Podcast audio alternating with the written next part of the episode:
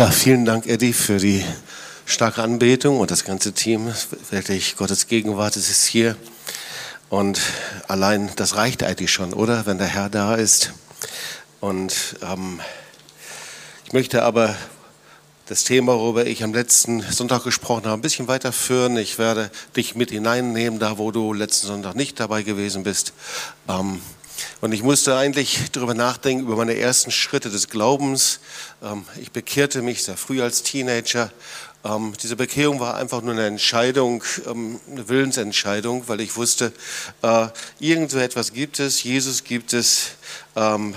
Und ich selber bin, ähm, das wisst ihr, humanistisch aufgewachsen, ähm, hatte keine Beziehung zu Jesus und dann eben diese Entscheidung als 14-Jähriger hinterm Vorhang, Herr, hier ist mein Leben. Aber da bewegte sich nichts in mir, da war keine Veränderung. Es war nur, ich wollte Jesus nachfolgen. Und eigentlich die einzige Entscheidung, die ich gefällt habe, und das war eine gute und richtige Entscheidung, ähm, ich muss meinen Lebensstil verändern und ich wurde von Freunden eingeladen in den Gottesdienst und zu meinem Lebensstil gehört eben, dass ich jetzt in allem Gott, in allem Jesus den Vorrang gebe und so ähm, folgte ich den Einladungen meiner Freunde in den Gottesdienst und das war eine gute Entscheidung, denn ich habe mich dem Wort Gottes aussetzen können und Dinge gelernt. Ich wurde gelehrt in der Bibel, im Wort Gottes. Ähm, aber in mir hatte sich noch nicht so sehr viel verändert. Und ich weiß noch, wie dann meine Freunde zu mir hinkamen und die dann sagten, Jobst, okay, äh, du gehst jetzt die ersten Schritte des Glaubens, aber du brauchst noch mehr. Ähm, und in mir war keinerlei Wunsch oder Sehnsucht, sondern eher im Gegenteil. Ich war stinkesauer, warum jetzt noch mehr? Ich hatte gedacht, dass Jesus sehr zufrieden sein müsste mit mir, dass ich jetzt schon so viele Schritte gegangen wäre, aber äh, du brauchst jetzt noch die Kraft des Heiligen Geistes. Und, und langsam fing an, in mir etwas zu wachsen. Ich wurde berührt von der Gegenwart Gottes, berührt vom Heiligen Geist. Und ich erlebte dann die Wiedergeburt, ein Kennzeichen der Wiedergeboren. Wenn du wiedergeboren bist, ähm, äh, neues Leben hast, du kannst es nachlesen im Johannesevangelium, ist das Kennzeichen, dass du anfängst, geistlich zu leben, ist, dass du Hunger und Durst bekommst nach Gott. Das ist das Kennzeichen. Das Kennzeichen ist des Lebens, dass du anfängst zu trinken. Das Kennzeichen ist, dass du Hunger hast. Wenn du keinen Hunger und keinen Durst mehr hast, dann bist du schwer krank oder du wirst sterben. Und das ist bis heute das Kennzeichen einer geistlichen Existenz. Das heißt, wenn du hier bist und du hast Hunger und Durst nach dem lebendigen Gott, dann ist das etwas, was original Gott hineingelegt hat in dein Leben. Und das Kennzeichen, Gottesdienst zu sein, ist ja nicht, dass wir in einer Tradition leben, weil wir denken, es würde Gott gefallen, dass wir das immer wieder machen, sondern es ist der Hunger und Durst nach dem lebendigen Gott. Ich las vor einigen Tagen eine Studie, die mich beeindruckt hat. Und die möchte ich zu Beginn der Predigt einfach dir ein paar Gedanken weitergeben. Und zwar, das ist eine Studie über die vollmächtigsten und prophetisch am stärksten, die wirkungsvollsten Männer und Frauen Gottes. Gab es sicherlich noch einige mehr, aber die Namen sind dir sicherlich bekannt. Oral Roberts, vielleicht hast du von ihm schon mal gehört, David Wilkerson, Stiefel, Smith Wigglesworth, die wurden untersucht ähm, und die haben sich speziell angeschaut in dieser Studie, was war die Botschaft, das war, was war das Vermächtnis dieser Männer Gottes, bevor sie zum Herrn gegangen sind, bevor sie starben. Das heißt, was war ihre letzte Botschaft? Und dann hat man das untersucht und hat überlegt, was waren gemeinsame Kennzeichen? Gab es etwas wie eine gemeinsame Botschaft? Und diese Männer, die hatten jetzt nicht unbedingt Kontakt, sind auch nicht zur gleichen Zeit, haben nicht zur gleichen Zeit gelebt. Und dann hat man sich das Vermächtnis dieser Männer angeschaut. Und sehr interessant, was da herausgekommen ist. Also, ich zitiere, Oral Roberts warnte uns vor Menschen. Oral Roberts, da gibt es übrigens jetzt eine, immer noch eine sehr große Universität, die Oral Roberts Universität, einer der stärksten theologischen Bibellehrer ähm, der evangelikalen Welt in Amerika. Also Oral Roberts in seinem letzten Vermächtnis warnte uns vor Menschen, die nicht nur für sich selbst in die Kirche gehen und vor Predigern, die sich nicht darum kümmern, die Welt für Christus zu erreichen. David Wilkerson lehrte, dass wir in einem Sturm von Täuschung, Gewalt und Verfolgung sicher sein können als Christen und darin sogar wachsen können. Steve Hill, das war ein guter Freund von uns. Wir hatten das Vorrecht, dass er hier bei uns in Tübingen war und wir ihn besuchen konnten und äh, wir hatten engen Kontakt zu ihm. Steve Hill warnte vor falscher Lehre in der Kirche, in der die Botschaft über die Sünde und Umkehr von der Sünde relativiert und an die Welt angepasst wird. Smith Wigglesworth, der lebte also im vorletzten Jahrhundert, Mann des Glaubens, warnte vor falscher Lehre in der Kirche und betont die Notwendigkeit der Reinigung, Heiligkeit, Trennung der Gemeinde und Kirche von der Welt, also von der säkularen Welt. Und er fordert in seiner letzten Botschaft auf, aufzuwachen, um die Kraft Gottes zu bitten, und dann ist nichts unmöglich. So, und jetzt hatte also dieser theologische Lehrer das ähm, wie destilliert. Er hat sich die Dinge angeschaut und gesagt, was war jetzt übereinstimmend? Und natürlich, was stimmt jetzt in der Bibel überein? Und dann war auf jeden Fall sehr klar, eben worüber Jesus sagt, es wird ein Sturm kommen, wie wir noch nicht erlebt haben. Entschuldigung, jetzt in den Sommerferien so etwas zu sagen, aber trotzdem, er wird überraschend kommen. Dieser Sturm wird jeden Christen, der in Kompromissen und fleischig lebt, schaden. Das sind erstmal so die ersten Botschaften.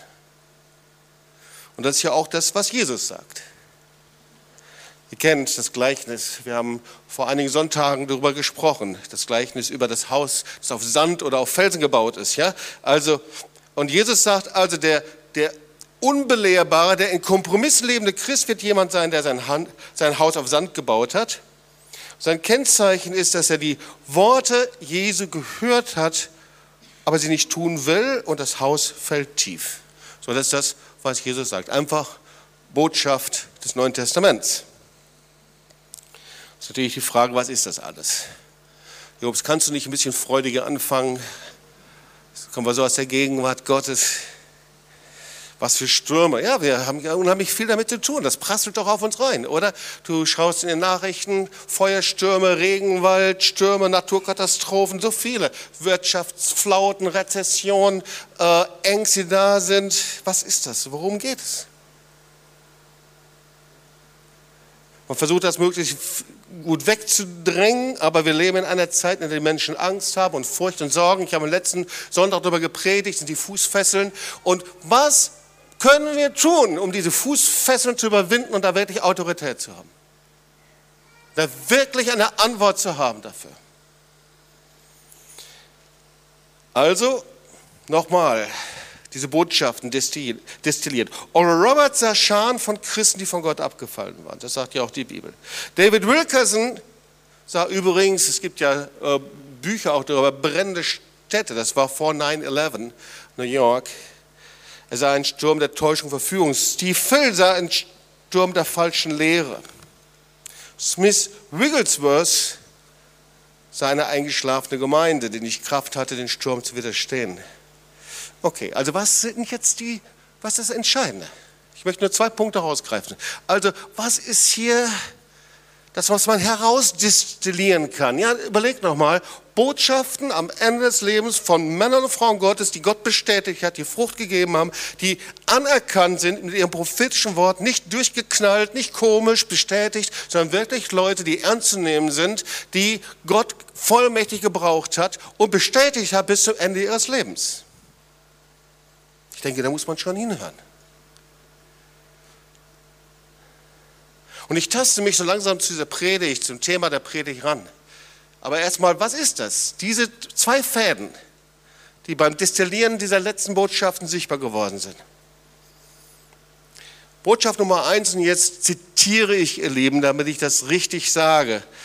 Nummer eins, zusammengefasst, hört auf, Predigern zu folgen, die euch schwächen, euch benutzen und ihr leugnen, dass ein Sturm kommt. Ziemlich krass, ich lese es einfach vor. Verlasst Kirchen und Gemeinden, die aussehen wie Nightclubs, flieht vor der Lehre, die die Hölle leugnet. Nochmal, ich zitiere das jetzt von diesen fünf Männern hier. Gottes. Flieht vor der Lehre, die die Hölle leugnet, die Umkehr von Sünde, die die Gnade Gottes missbraucht, die, Macht des Blut, die die Macht des Blutes Jesu leugnet, wie die Irrtumslosigkeit der Bibel, die Notwendigkeit des Missionsbefehls leugnet, folgt nicht ihrer Lehre. Das heißt mal zuallererst, wir können nicht überall hingehen, wo es schick ist und glänzt, sondern wir müssen hinschauen, wo das Wort Gottes verkündigt wird, in Klarheit.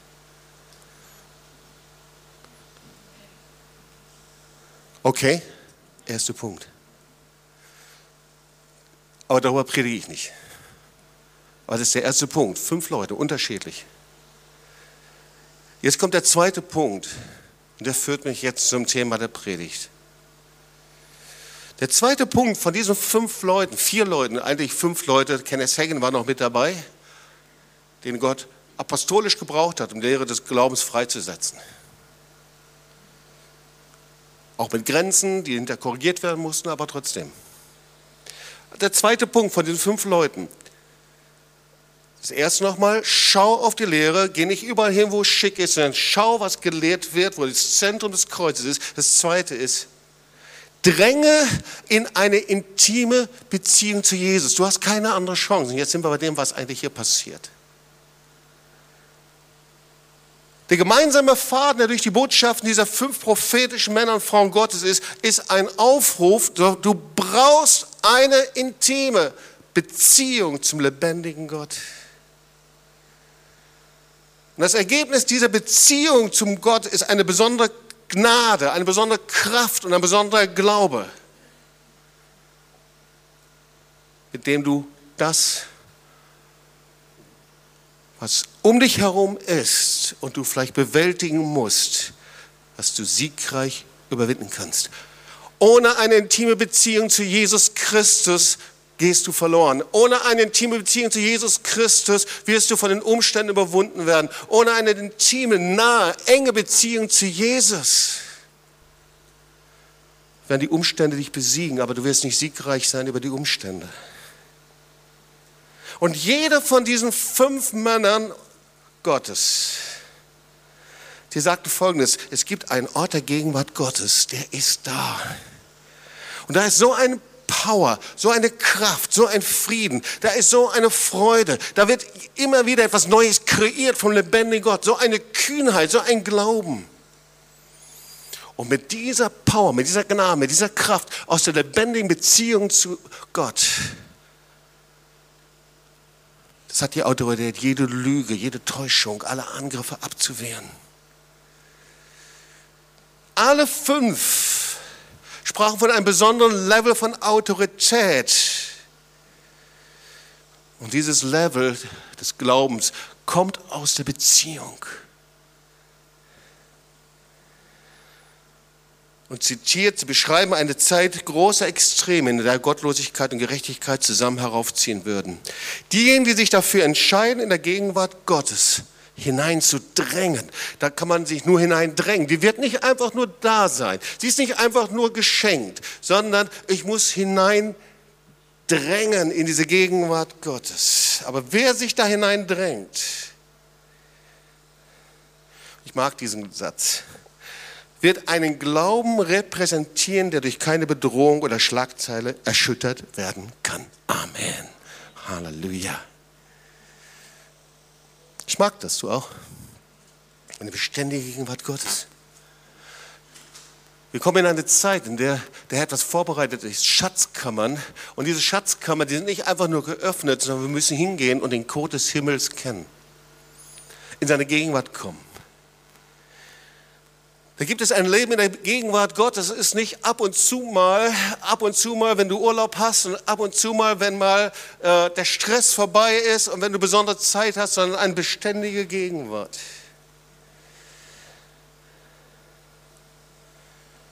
Das letzte Zitat, Stürme, Bedrohungen, Krisen werden weitergehen. Aber unabhängig davon, wie katastrophal Ereignisse in der Welt werden, wirst du in der Gegenwart Gottes sicher sein. Und aus der Gegenwart Gottes die gewaltigen Werke Gottes tun, verstehst du? So, jetzt sind wir eigentlich beim Ausgangspunkt der Predigt. Euch ist aufgefallen, dass ich noch keine Bibelzitat vorgelesen habe. 1. Johannes 5, Vers 4, darauf habe ich am letzten ähm, Sonntag gepredigt. Unser Glaube ist der Sieg, der die Welt überwunden hat. Und ich habe so ein paar Punkte letzten Sonntag hervorgebracht. Das eine ist, dass die Bibel sagt, dass wir von Sorgen und Furcht und Ängste, dass wir sie überwinden können und es eine Freiheit gibt. Das zweite ist, worüber ich gepredigt habe, dass es nicht reicht, wenn wir einen bestimmten Maß an Glauben haben, sondern dass die Bibel davon spricht, dass wir mehr Glauben brauchen. Sag mal zu deinem Nachbarn, du brauchst mehr Glauben. Ja? Weil der Glaube ist die Währung des Himmels. Es gab eine Zeit in den, weiß gar nicht, ich glaube 80er Jahren, gab es ein Lied, das hieß Immer mehr von dir, immer mehr. Das war eines Motto der Heilige Geistbewegung der damaligen Zeit. Und manchen erschien das maßlos, aber das ist genau das Kennzeichen, dass der Heilige Geist in mir lebt. Ich will mehr haben. Ich bin nicht zufrieden, ich bin nicht erloschen innerlich. Also, das war der zweite Punkt, wo ich gepredigt habe. Der dritte ist, dass wir mit der richtigen Entscheidung alles ändern können. Das heißt, wir dürfen nicht die Verantwortung über unser Leben anderen Menschen geben, sondern es ist deine und meine Entscheidung, die unser Leben verändert. Und dann habe ich darüber gepredigt, wie wir oft mit einer Heuschreckenmentalität leben und habe das am Beispiel von Josua gezeigt. Josua und Kaleb, die Kundschafter, die berufen waren, in das neue Land hineinzuziehen. Und wie die zehn Botschaften mit dieser Heuschreckenmentalität reagierten. So, ihr Glaube war so klein mit Hut. Und Josua und Kaleb wo sie die gleichen Augen hatten, die gleichen Erfahrungen hatten. Josua und Kaleb, sie sahen das verheißene Land. Und Gott gebrauchte sie und ihren Glauben, um über die Umstände zu regieren und ein neues Land einzunehmen. Gott hat etwas Neues für dich. Gott hat Verheißungen für uns. Gott hat etwas vorbereitet. Aber das alles wird nur geschehen, was Gott für dich hat. Glaubt mir das? Gott hat was Neues. Ja? Glaube ist nicht einfach nur so ein innerer Gemütszustand. Das, was Gott vorbereitet hat für dich, für dein Leben. Das neue Land, das er für dich hat, egal wie alt oder wie jung du bist, es die kleinen oder die großen Dinge sind. Aber ihr Lieben, wir können das nur empfangen, wenn wir lernen, was das Wort Gottes über den Glauben sagt. Und die Dinge, die Gott vorbereitet hat, können nur passieren, wenn der Herr in uns eine Erwartung, ein Verlangen sieht. Und das ist eben die größte Gefahr, ist, wenn diese Erwartung wir verloren haben. Und das war das Ende der Predigt am letzten Sonntag. Wenn wir diese Erwartung nicht haben, wenn du hier sitzt, du hast keine Erwartung an Gott, dann ist etwas erloschen. Wenn wir hier sitzen und diese Erwartung verloren haben, wir uns gewöhnen an die Dinge, die da sind, wie kann der Herr uns beschenken? Erwartung ist ganz wichtig. Wir müssen ausgerichtet sein auf ihn. Erwartungen zu begegnen, Erwartungen zu Hause im Gebet, Erwartungen in deiner Familie, Erwartungen an ihn, Erwartungen, dass der Herr neue Dinge tut, Erwartungen Gottesdienst. Hier die Anbetung, diese wunderbare Anbetung war eine Anbetung mit Erwartung, dass Gott sich bewegt, dass Gott kommen kann.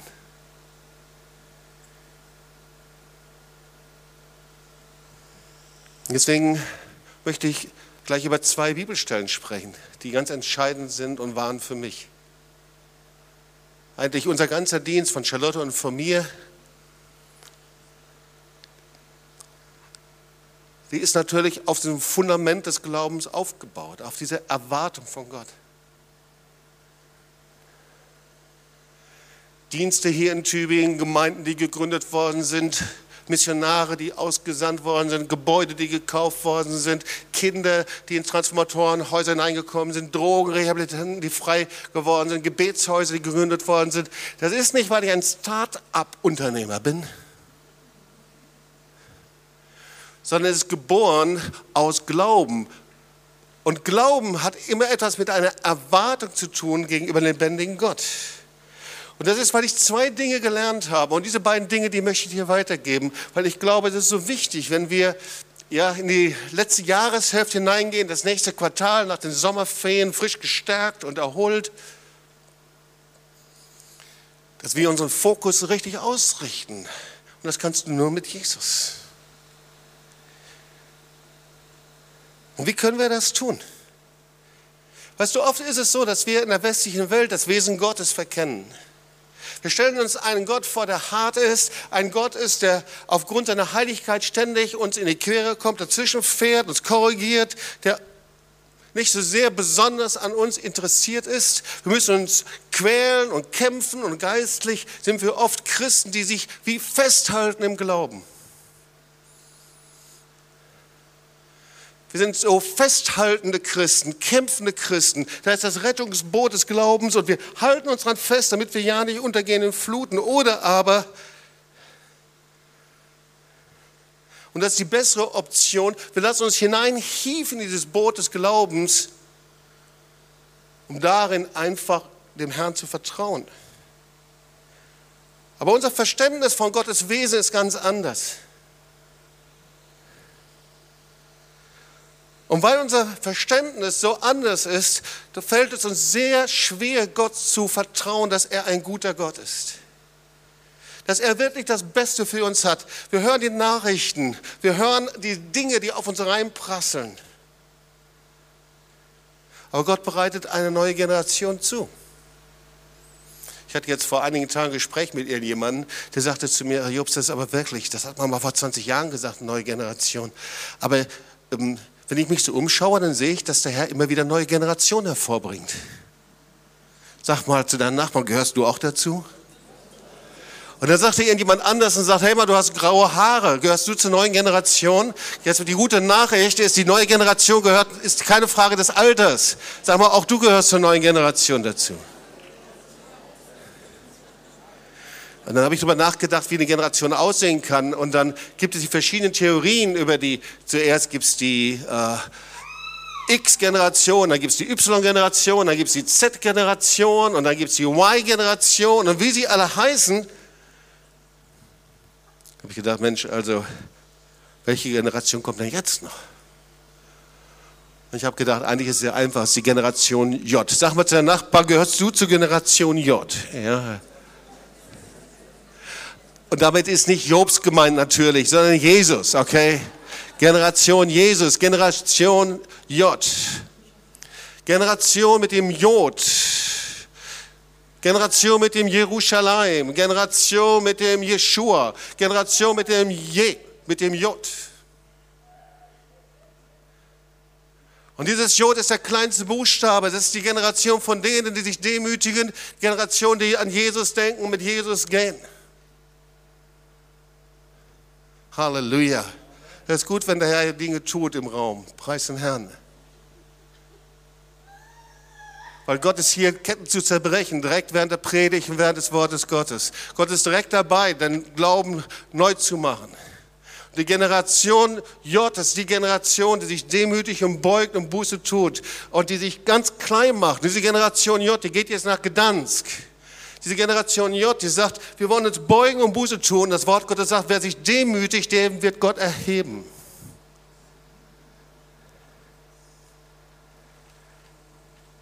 Aber wie entsteht Glaube?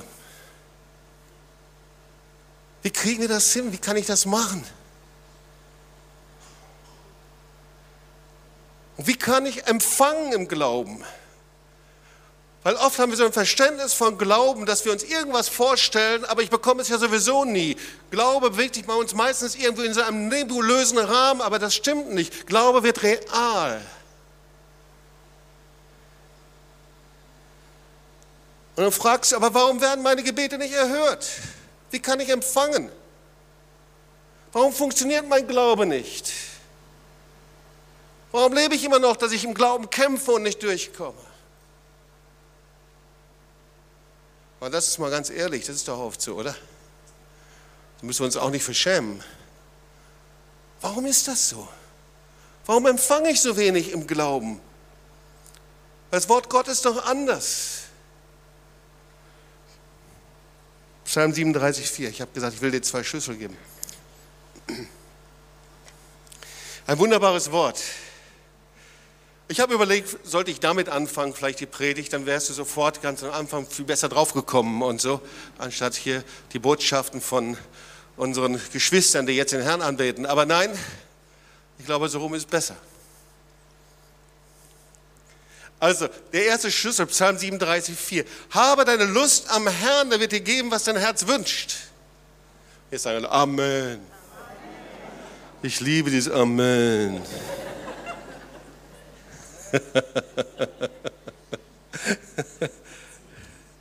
Was steht denn da, ihr Lieben? Es gibt eine Vorstufe des Glaubens. Es gibt etwas, was die Voraussetzung des Glaubens ist. Wenn du essen und trinken willst, dann musst du das Getränk nehmen und musst es irgendwie dir zuführen, stimmt es? Der Glaube kommt nicht wie ein Engelchen angeflogen und setzt sich auf dein Haupt und dann hast du den Glauben, sondern du musst was machen. Dann sagt er, wusste ich ja. Irgendwas Schwieriges muss ich machen. Aber jetzt steht hier was ganz Merkwürdiges. Habe deine Lust am Herrn, dein Verlangen, deine Erwartung soll ausgerichtet sein. Ihr Lieben, es ist möglich, Lust am Herrn zu haben. Du denkst, oh komm, das Wort ist mir schon irgendwie komisch.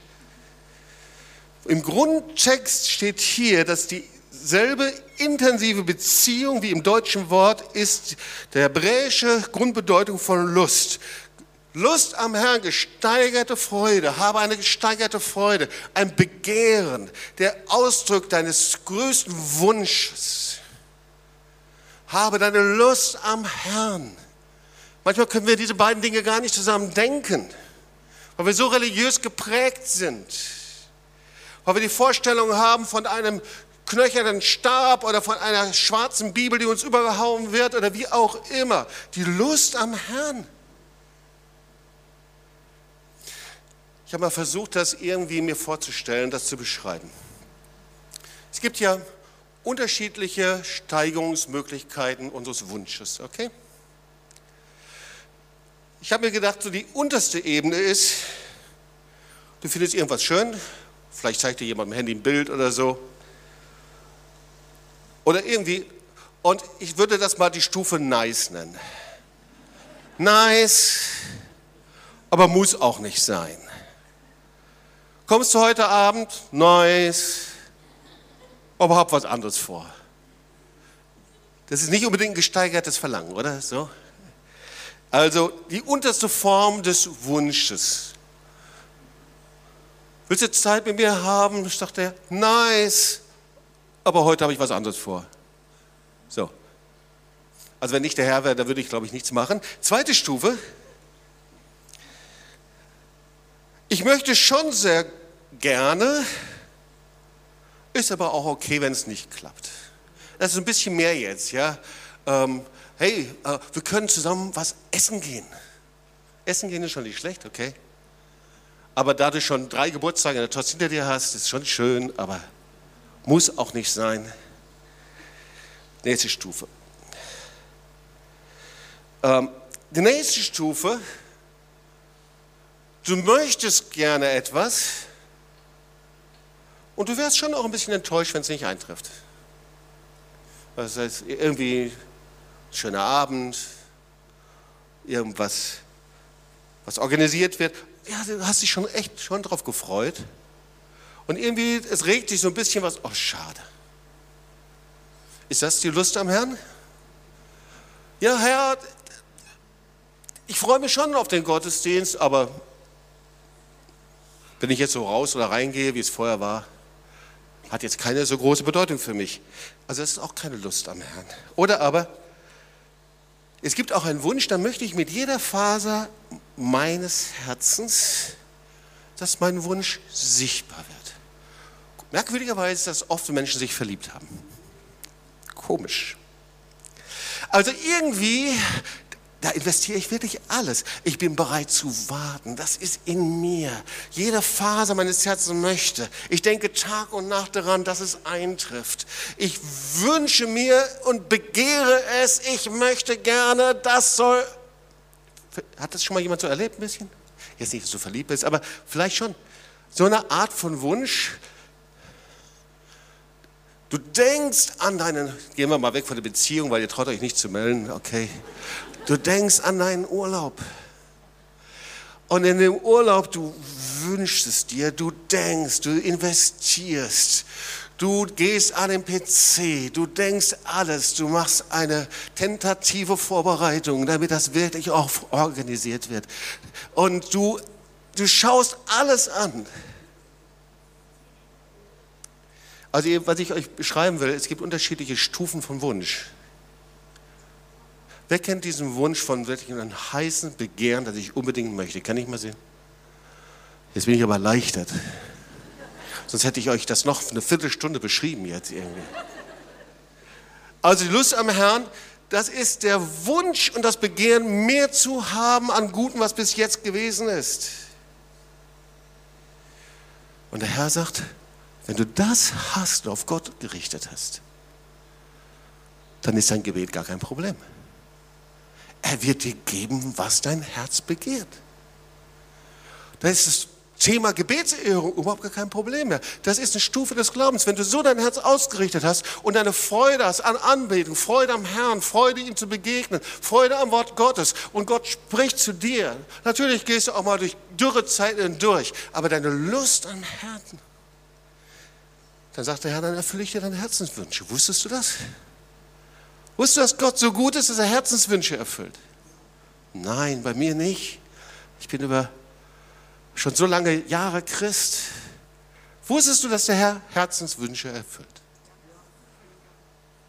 Okay, was machen all diejenigen, die jetzt mich nur traurig anschauen? Aber ich verstehe es, weil Gott stillt das Verlangen unseres Herzens. Aber er muss die Mitte sein unseres Fühlens, die Mitte über das, worüber wir nachdenken. Er möchte nicht einfach nur eine Option sein. Also etwas, was ich mir wünschen kann oder auch nicht. Und ihr Lieben, da ist jetzt die erste Ursache von einem Gebet, das falsch läuft. Wir sind nämlich oft Beter, die bitten immer dasselbe und bitten immer dasselbe. Und jede Bitte, die wir aussprechen, sagt eigentlich aus, dass ich Gott nicht zutraue, dass er die Dinge tut. Es gibt nämlich eine hebräische Form von Bitten, Sha'al heißt die, die hat die Form von Betteln. Und ich habe eine gute Nachricht für dich. Kinder Gottes sind keine Bettler.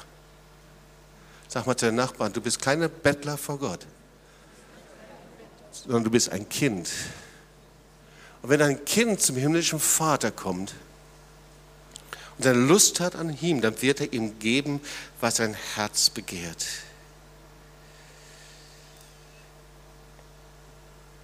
Aber die Voraussetzung ist, dass ich seine Güte kenne, oder? Dass ich weiß, dass er voller Liebe und Erbarmen ist. Die Voraussetzung ist, dass ich so gefüllt bin von ihm, von seiner Liebe, vom Wort Gottes, so wie ein Schwamm, der vollgesogen ist. Ich hasse harte Schwämme. Du auch? Die kann man jemanden Kopf werfen und jemand wehtun sogar. Du kannst mit einem harten Schwamm kannst jemanden richtig kratzen und die Haut aufreißen. Und so denken wir, wäre Gott oft. Aber dann kommt das Wasser und es saugt sich voll, saugt sich voll dieser Schwamm von der Liebe und Güte Gottes und was passiert? Du kannst ihn auswringen und andere bekommen sogar noch was davon. Psalm 33, 5. Er liebt Gerechtigkeit und Recht. Die Erde ist voll Güte des Herrn. Wow. Lass es doch mal auf dich wirken. Ich habe mich mit 14 bekehrt. Ich habe die 60 überschritten. Und ich sage dir, die Erde ist voll Güte des Herrn.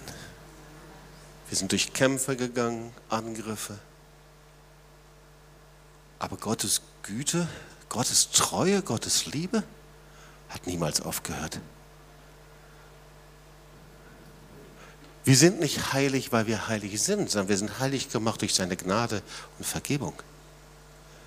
Und Gottes Güte ist so, dass er immer wieder eine Antwort hat, auch für dich, wenn du hier bist. Gottes Güte und Liebe ist so, dass es sich lohnt, sie zu entdecken, weil es eine unendliche Quelle ist. Das Einzige, was uns hindern kann, ist unser Stolz, dass wir denken, wir hätten alles schon im Griff. Die Güte ist des Herrn.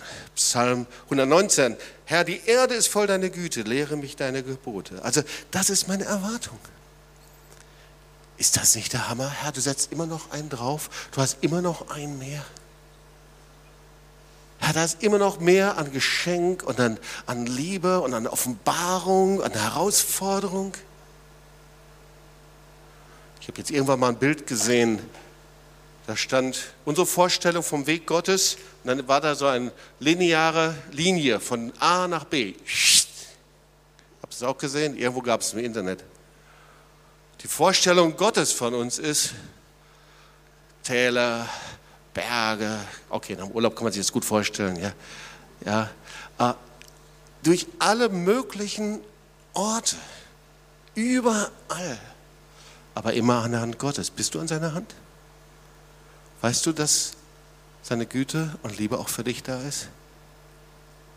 Bist du an diesem Ort seiner Gegenwart?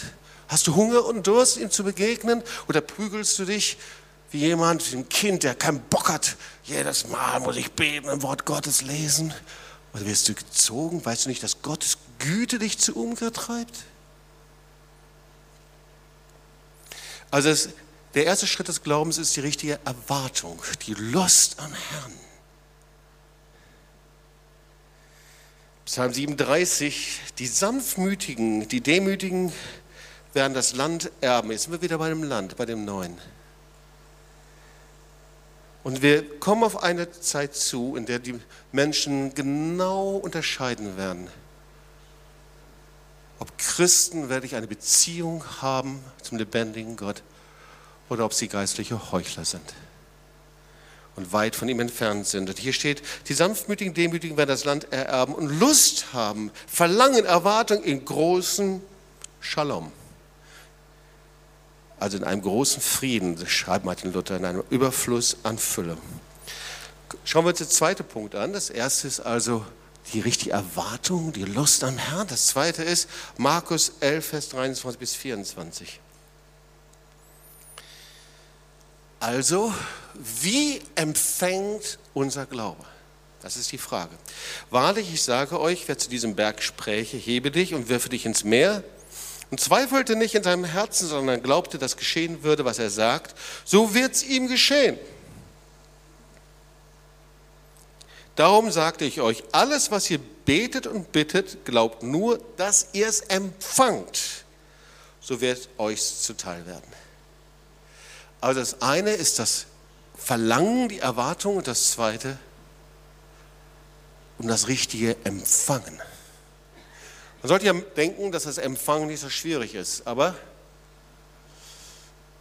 es gibt doch Orte und Regionen in Deutschland, ich glaube übrigens, dass das überall ist, da fällt es uns nicht so leicht zu empfangen, oder?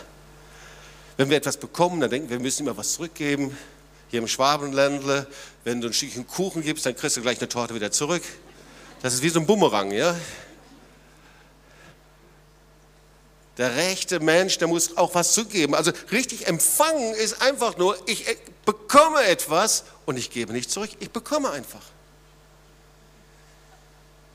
Und wenn du dir diesen Vers hier anschaust, der ja so bekannt ist,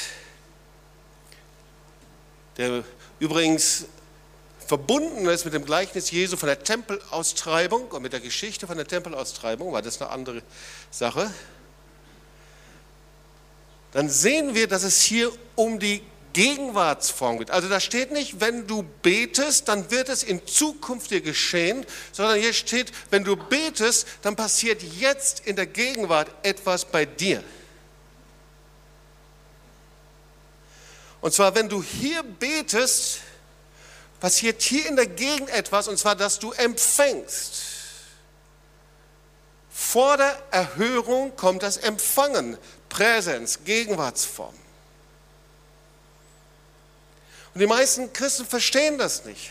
Die meisten Christen denken, ich bete und bete und bete und bete und ich hoffe, dass irgendwas kommt. Aber ihr Lieben, das ist das Gebet der Hoffnung. Und das Gebet der Hoffnung, das empfängt nicht die Realität, wofür es betet. Das Gebet des Glaubens bewegt sich in der Gegenwart. Und, die, und das, was in der Gegenwart passiert ist, du bist in der Gegenwart Gottes, du betest und dann gibt es einen Punkt, in dem du genau weißt, ich empfange die Erhörung jetzt. Du bekommst eine innere Sicherheit, du bekommst einen Frieden, du bekommst Bestätigung durch Bruder und Schwestern. Du weißt, dass du weißt, jetzt hat Gott dir etwas in die Hand gelegt. Kennt ihr das? Diesen Punkt? So, das heißt, das Gebet des Glaubens bewegt sich in der Gegenwart. Es betet nicht und betet nicht und betet nicht und plappert wie die Heiden. Es gibt die Fürbitte für Nationen, für die Obrigkeit, ja. Aber da gibt es die Schatztruhen des Himmels. Da sind alle Segnungen, alle Gebetserhörungen, auch alles, was Gott mit dir vorhat, alle Werke Gottes vorbereitet. Das liegt da unsichtbar und ist absolut real im Himmel, im unsichtbaren Bereich. Und da betest du und du betest das nicht durch, sondern das Gebet des Glaubens ist das Gebet der Hingabe an den Herrn. Er sagt, Vater, Möchtest du mir das nicht geben?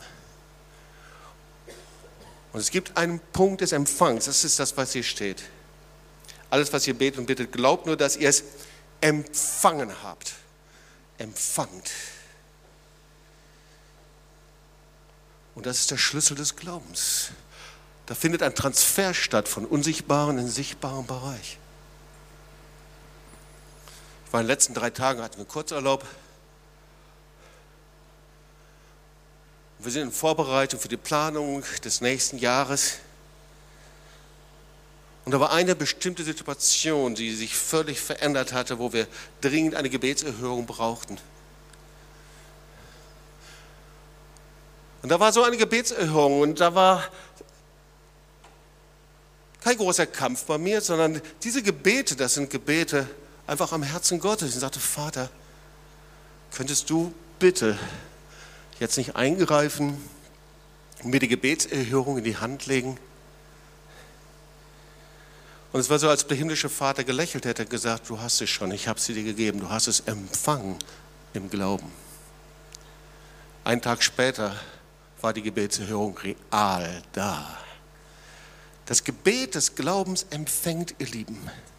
Und ich möchte dich ermutigen, wo du schon jahrelang Gebete der Hoffnung hast, Gebete hast und du denkst, es funktioniert sowieso nicht. Gebete, wo du denkst, äh, bei denen, an denen du denkst, dass der himmlische Vater dich nicht hört oder dich alleine lässt. Das stimmt nicht. Gott ist voller Güte, voller Erbarmen. Aber du musst empfangen. Und der Schlüssel ist Glaube. Ihr Lieben, Glaube ist der Schlüssel. Und der Teufel schafft es immer wieder, den Glauben in ein nebulöses Etwas zu verwandeln, an dem wir denken, wir haben es oder wir haben es nicht. Wir hatten mal einen Freund bei uns, Bob Weiner, den wir sehr lieben und schätzen und den Gott hingebracht hat und der über Glauben gepredigt hat. Und er hat immer Folgendes gesagt. Er hat gesagt, für ein Kilometer Probleme brauchst du zehn Kilometer Glauben. Sag mal zu den Nachbarn, du brauchst zehn Kilometer Glauben.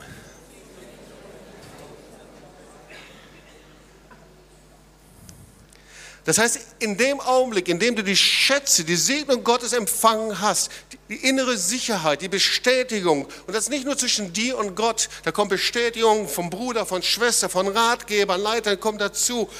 Du hast es innerlich, du weißt, dass du weißt, du hast es in deiner Hand. In diesem Augenblick hast du es schon im Besitz, es gehört schon dir. Es gehört dir schon. Das ist der Augenblick des Empfangs. Weißt du, Gott erfindet Dinge ja nicht neu. Das ist der Augenblick des Empfangs, Mann und Frau in der Zeit der größten Hingabe. Dieses Bild wird hier in der Bibel gebraucht. Wo noch nichts da ist, nichts zu sehen ist und doch empfangen im Geist.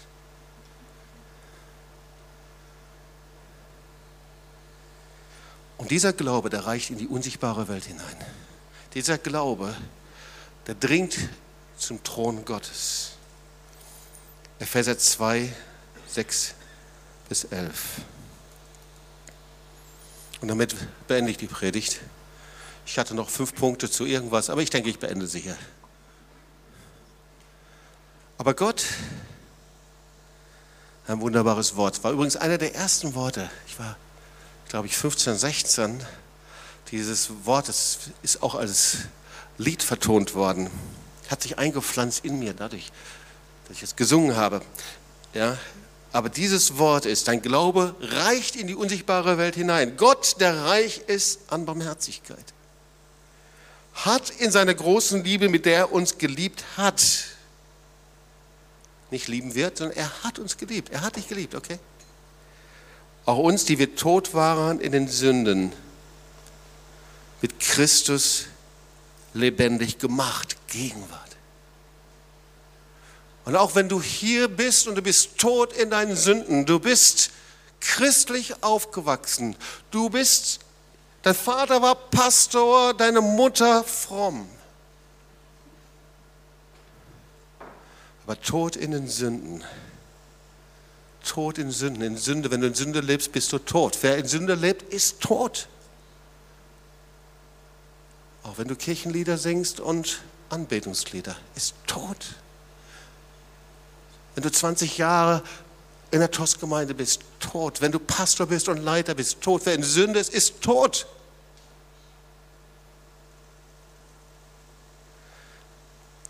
Und er hat uns mit Christus lebendig gemacht. Das Gegenwart.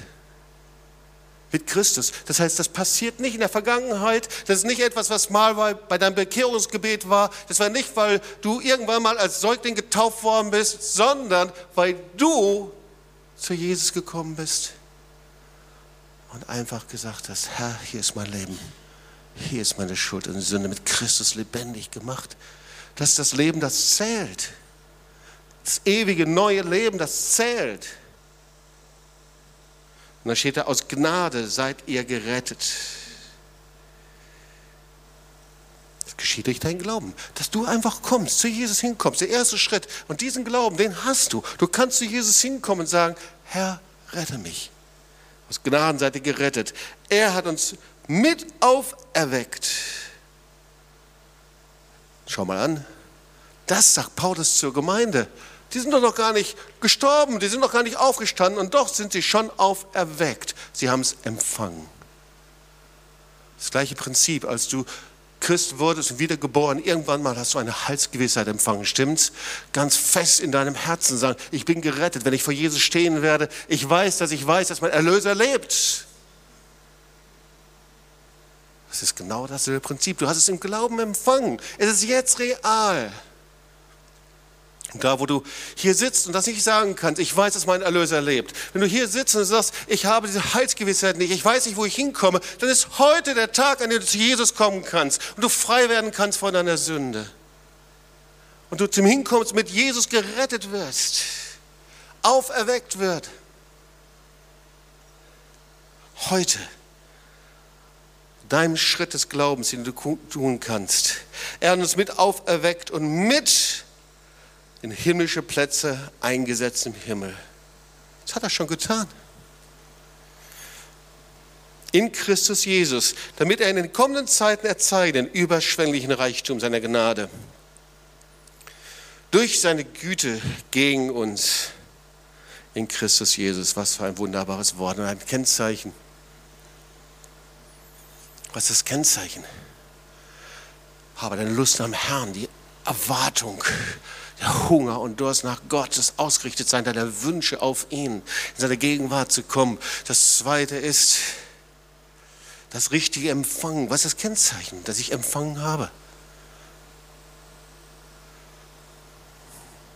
Na, natürlich, dass du anfängst zu danken, oder? Jede Mutter, die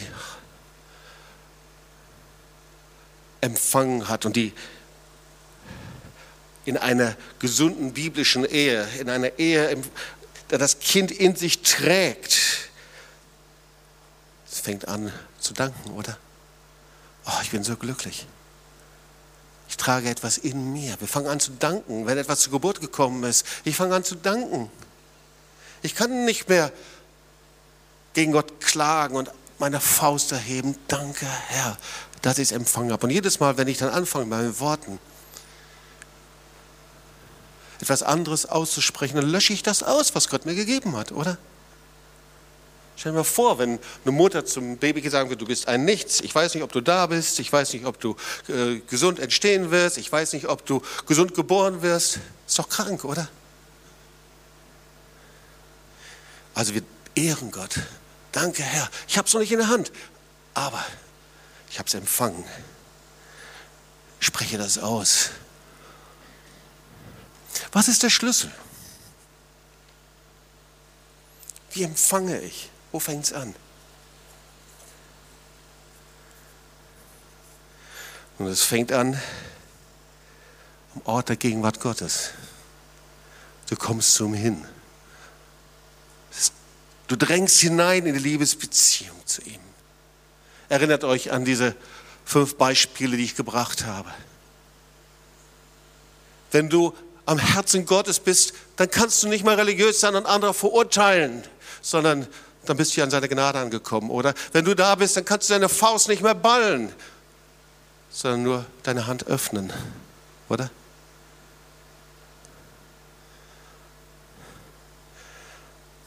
Und Herr, wenn diese Predigt einfach nur ein Hunger in die Herzen eingepflanzt hat, dann ist genau das, was passieren sollte heute ein Hunger nach deiner Gegenwart, eine Lust, ein Verlangen mehr von dir zu empfangen, Heiliger Geist.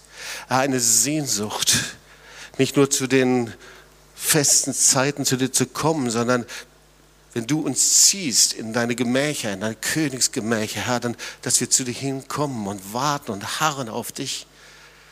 Oh, ich danke für den Glauben, der empfängt, Vater, weil du voller Güte und Gnade bist. Vater, und ich bete für all diejenigen, die hier sind, die dich nicht kennen, die in Sünde, Tod und gefangen sind, aber die so eine Sehnsucht haben, herauszukommen. Und heute ist der Tag. Vater, ich bete, dass du ihnen hilfst. Heute an diesem Tag dir zu begegnen. Im Namen Jesu. Amen. Lass uns aufstehen und ich möchte bitten, dass die Anbetungsgruppe, das Team hier nach vorne kommt.